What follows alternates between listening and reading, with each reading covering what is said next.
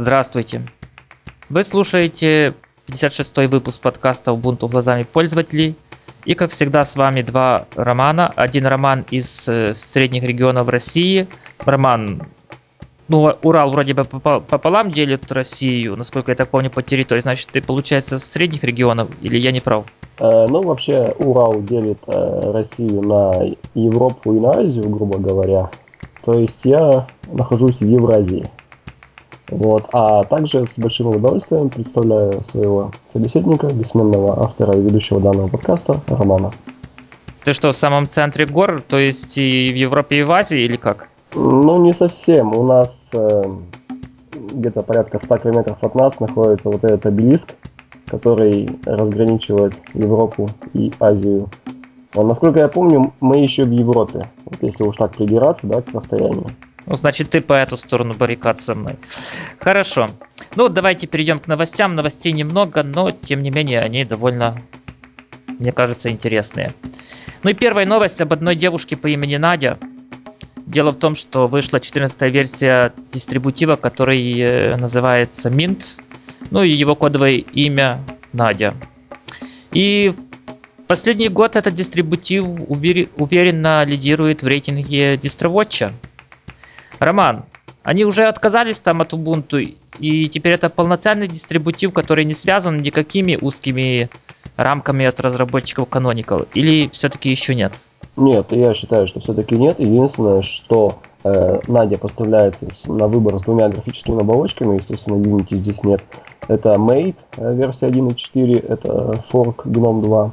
И Cinnamon, э, это Fork GNOME 3, Cinnamon версия 1.6. Э, и этот Cinnamon, он делает э, ставку именно на 3D ускорение, ну, как и весь GNOME 3 в частности, как я считаю.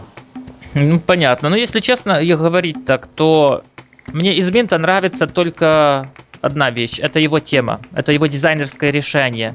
Вот это сочетание зеленого и серого цветов, ну, выглядит просто шикарно. Э, Роман, а ты пользовался Минтом не только для ознакомления, а вот пытался с ним поработать там месяц-два. Э, знаешь, нет, я пользовался им только как раз для ознакомления, поставить, покрутить, повертеть. Особой такой необходимости нету, поскольку и Ubuntu в своем текущем виде меня полностью устраивает, поэтому я пока сижу на ней. Ну тогда, знаешь, мне кажется, вот наш подход неправильный, вот наше, скажем, такое предвзятое мнение, что Mint это дистрибутив для ретроградов, Одно дело посмотреть на дистрибутив, и совершенно другое дело работать с ним. Нам, наверное, нужен кто-то, кто повседневно работает, его мнение нужно. Возможно, ты прав, но все-таки какую-то, какую-никакую субъективную оценку мы можем дать. Э, так у меня просто есть идея. Давай пригласим кого-то из э, кто пользуется дистрибути- дистрибутивом Mint в повседневной работе. Как тебе такая идея? Идея здравая, она, думаю, и новый голос будет, э, как нельзя, кстати, в нашем подкасте. Кстати, у тебя есть знакомые, которые используют Mint? Э, к сожалению, нет. Вот у моих друзей, э, пара-тройка человек, они используют именно Ubuntu. Плохо. Среди моих знакомых тоже, к сожалению, нету пользователей Минта.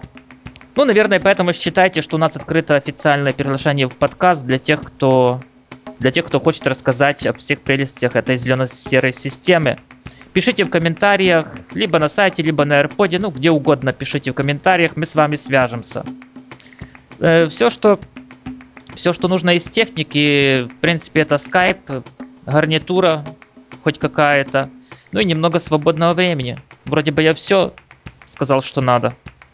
Ну да, ну и естественно наличие Linux Mint хотя бы в качестве второй системы.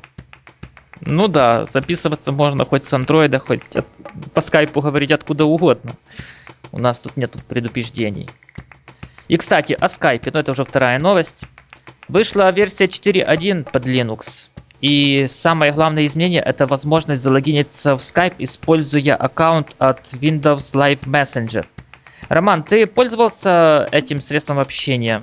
Э, знаешь, ни разу, но аккаунт не Leaf Messenger, а просто Windows э, Leaf, он у меня имеется. интересно попробовать залогинится он под ним или нет. А ты хотя бы раз пробовал, ну, имеется в виду под винде вот этот мессенджер? Просто это текстовый мессенджер или там есть голос, там видео? Слушай, насколько я понимаю, там есть голос, по крайней мере, был, но утверждать точно не буду. Но я вот тоже могу ошибаться, потому что я, если пробовал, то это было давно и я забыл. Голосовые звонки там, кажется, кажется, есть, а вот с видеозвонками там не сложилось. Ну а так как Microsoft сейчас является владельцем, владельцем Skype, то логично, что компания для общения выбрала Skype, где кроме всего этого еще есть видео. Собственно, Microsoft на днях и объявила о том, что Skype и заменит э, вот эту всю экосистему Windows Live Messenger. Поэтому, наверное, и логично, что в этой версии появилась поддержка входа через аккаунт Windows Live Messenger. Ну что ж, наш с Романом, наверное, радует... Ну, наверное, это потому, что меня точно радует, а Романа не знаю, он сейчас нам скажет. Вот нас радует то, что Microsoft выпускает новые версии программ, вот этой программы Skype для Linux. Да, конечно, это большой гуд, как говорится. Э, сказать по чесноку, я не ожидал от такого от компании Microsoft, что она своевременно обновит версию именно для столь ненавистной для нее системы, но, как видите, все прекрасно обновляется и даже есть возможность установить из репозитория новую версию. Ну, я жду, лично я жду, не дождусь, когда выйдет э, новый продукт Microsoft Office для Linux. Ты думаешь, у него будут э, какие-то шансы? Ты знаешь, мне кажется, вполне даже возможны, даже вполне приличные шансы для него будут. Ну, проблема, когда документы из Microsoft Office не открываются в, не открываются корректно в LibreOffice, она общеизвестна, и до окончательного решения, по-моему, там очень далеко. Так что за какие-то вменяемые деньги, там, допустим, купить Microsoft Word для Linux или Microsoft Excel для Linux, для некоторых это будет э, довольно хорош, ну, довольно хорошим продуктом именно под Linux. Ну, возможно, ты прав. Как говорится, поживем и видим. Ну что же, теперь, наверное, от софта мы отойдем к железу. И у нас тут на очереди 17-дюймовый ноутбук с Ubuntu. Роман, ты добавил новость, тебе рассказывать об этом ноутбуке, для чего он вообще? Э, существуют, э, как говорится, лэптопы и ноутбуки э, с предустановленной операционной системой Ubuntu. Об одном из, ним, из них, Bonobo, как-то мы уже рассказывали в одном из наших предыдущих подкастов.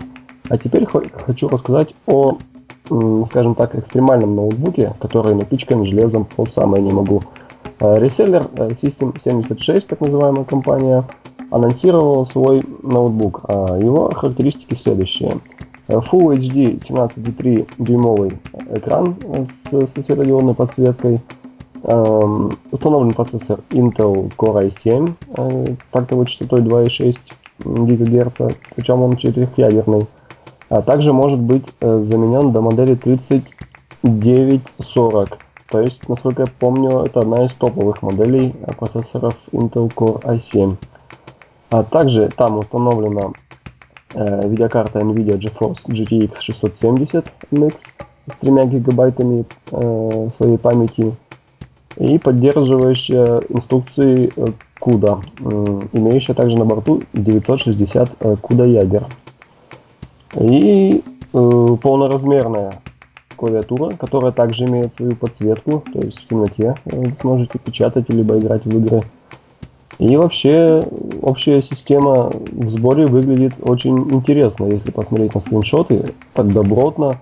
Скажем так, э, это не э, та система, с которой можно бегать, э, грубо говоря, кафешку почитать новости. Это полноценная замена десктопа, я считаю. Также из характеристик 8 гигабайт оперативной памяти DDR3, 500 гигабайт жесткий диск на 7200 оборотов, прошу заметить. Ну, 8-ячеечная батарея, которую, как я полагаю, хватит надолго. Ну и DVD-привод. Ты уверен, что батареи надолго хватит при таких характеристиках-то? Ну, вообще 8 батареи, они в последнее время имеют тенденцию работать долго. Ну, меня, честно говоря, тут смущает карта NVIDIA. Дело в том, что на своей машине я получил очень много багов вот из-за этой видеокарты, не именно этой, которая в ноутбуке вот здесь стоит, а от компании NVIDIA. И последних ее драйверов, хотя не знаю, может и с предпоследними точно такая же проблема, но вот один из э, багов, который меня немного напрягает, это э, в браузере Google Chrome при развороте видео YouTube на полный экран, если оно идет через флеш-плеер, то у меня черный экран с какими-то непонятными артефактами.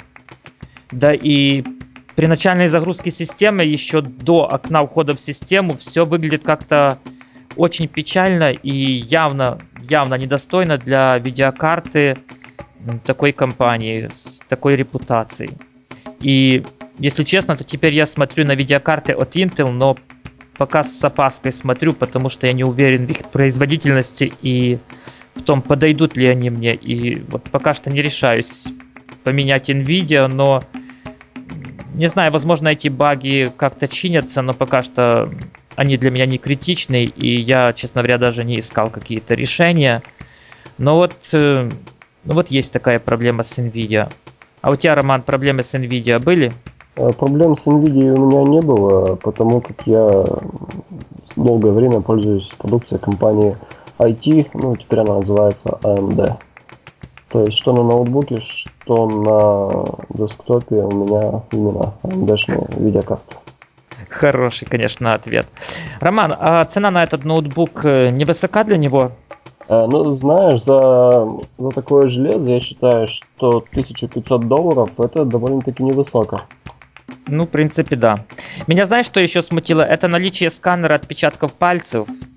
Но, правда, потом при помощи доброго гугла я понял, что э, для Ubuntu эта проблема уже давно не является проблемой.